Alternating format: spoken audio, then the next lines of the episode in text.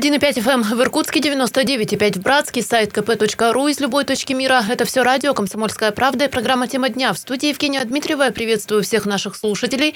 И в первой части программы расскажу о самых заметных новостях и начиная с хроники коронавируса. 136 новых случаев заражения COVID-19 подтвердили в Иркутской области. По данным оперштаба на сегодняшний день общее число инфицированных в регионе составляет 19 946 человек. В настоящее время 1562 человека человека госпитализированы, из них 128 за последние сутки. Ну а тем временем сегодняшнего дня в Иркутске возобновляются проверки организаций и индивидуальных предпринимателей в связи с повышенной угрозой распространения COVID-19.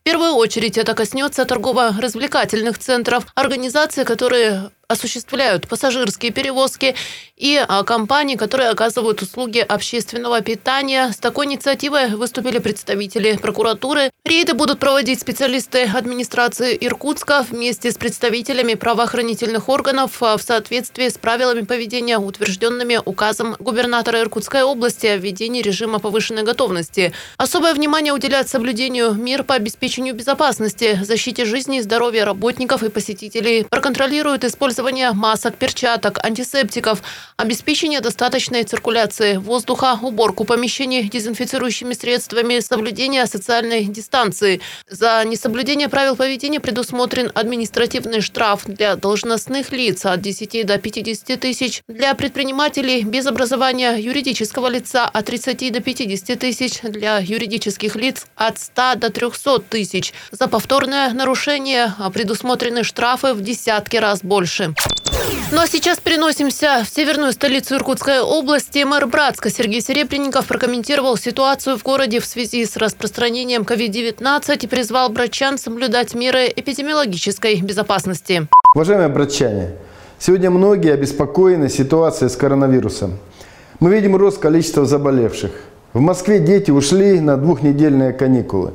Треть сотрудников всех офисов переведены на дистанционную работу. Важно, что на территории Иркутской области в городе Братский всплеска заболеваемости не зафиксировано. Но цифры заставляют еще раз обратить внимание братчан на профилактику распространения инфекции. Сегодня более 800 человек находятся на самоизоляции. Они не болеют, но они контактировали с заболевшими и ждут результатов тестов. Помните, когда только началась пандемия, нам с вами удалось избежать резкого распространения вируса – во многом благодаря тому, что мы, братчане, соблюдали меры безопасности и с пониманием отнеслись к режиму самоизоляции. За весь период в Братске зарегистрировано 876 заболевших коронавирусом. Выздоровело 693. Умерло, я выражаю соболезнования родственникам 40 человек. Из них у 20 причина смерти не связанная с ковидом, то есть половина. Городской штаб по противодействию распространению коронавирусной инфекции ежедневно анализирует ситуацию с медицинским и эпидемиологическим контролем. Что сегодня надо понимать? Выполнение малых требований – это соблюдение масочного режима, дезинфекции. Это позволяет избежать большой катастрофы, то есть массового распространения вируса – Наши волонтеры вновь возобновили свою работу. По телефону горячей линии в Братске, а это 349 888, можно получить помощь и пожилым людям без острой необходимости не надо выходить из дома. Я еще раз обращаю внимание э, всех тех, кто пользуется общественным транспортом, э, предприятия торговли, сфера услуг. Пожалуйста, пожалуйста, в общественных местах – одевайте маски. Это должно стать непременным условием. Ну, примерно так, как мы уже привыкли, садимся в автомобиль, и мы застегиваем ремень безопасности. Вышел на улицу, пошел в общественное место, в автобус, в троллейбус, в магазин. Оденьте, пожалуйста, маску. Еще об одном очень важном вопросе хочу сказать. Осень всегда сезон распространения гриппа и ОРВИ. Врачи говорят о важности вакцинации – это эффективная мера безопасности. Потому что никто не может сегодня сказать, как будет протекать болезнь, если инфекции наслоятся. Нет такого опыта лечения и большой риск для здоровья. Я сделал прививку от гриппа и призываю всех братчан сделать то же самое. Вакцина в этом году очень хорошего качества. И обезопасьте себя и своих близких. Уважаемые братчане, дорогие друзья, прошу каждого отнестись к этому периоду ответственно. Понимаю, что сложно, и многие устали от ограничительных мер, но лучше сейчас соблюдать несложные ежедневные меры безопасности, чтобы в дальнейшем избежать больших и серьезных последствий.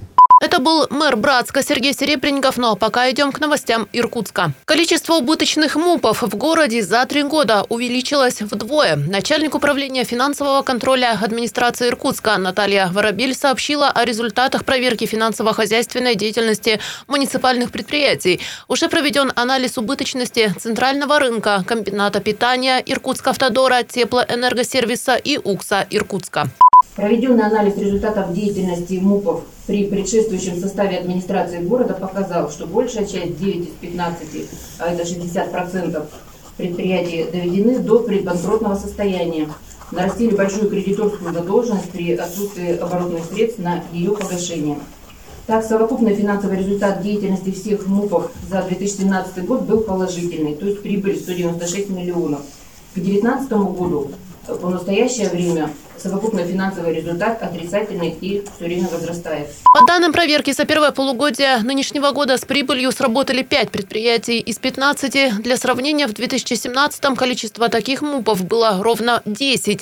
Вдвое возросло число убыточных предприятий с 5 в 2017 до 10 в первом полугодии 2020. В первом полугодии этого года убыточным стала МУП БТИ. Убыток более 2 миллионов Продолжился рост убытков в других предприятиях. Так, на 15 миллионов рублей увеличились убытки центрального рынка, на 119 миллионов комитета питания и на 137 миллионов рублей Иркутска автодора. В ходе контрольных мероприятий установлено, что рост убытков предприятий в большей части это не причина рыночных отношений либо пандемии, результат непрофессиональной деятельности работавших в прошлой команде руководителей МУПов и их учредителей, структурных подразделений администрации.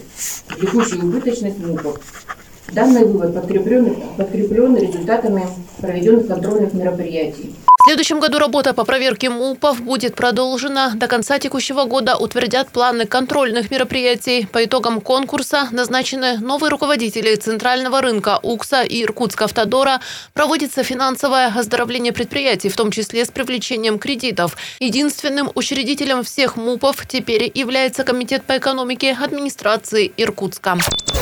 Осторожно, мошенники на севере Иркутской области, в Бадайбо и Маме с начала года число таких преступлений превысило 50. Как правило, аферисты обманывают местных жителей под видом продавцов или покупателей различных товаров в сети интернет.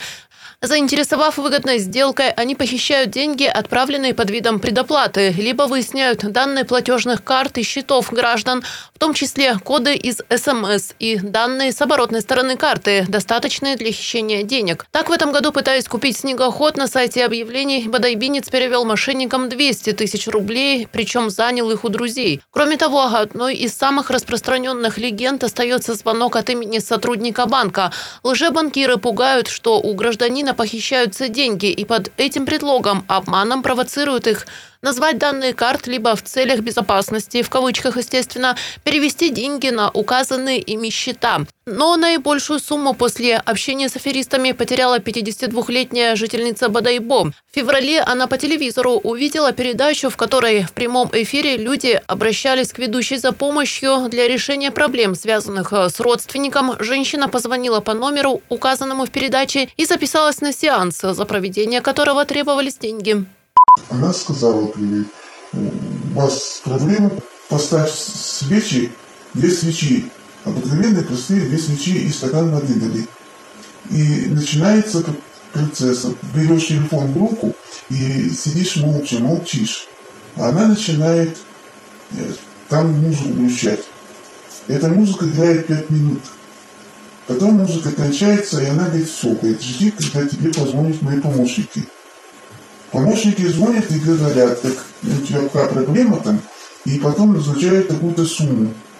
Причем с каждым новым обрядом сумма услуг увеличивалась. А после того, как у женщины закончились накопления, она оформила два кредита в банках и продолжила переводить средства целителям. Всего за 8 обрядов она перечислила более миллиона ста тысяч.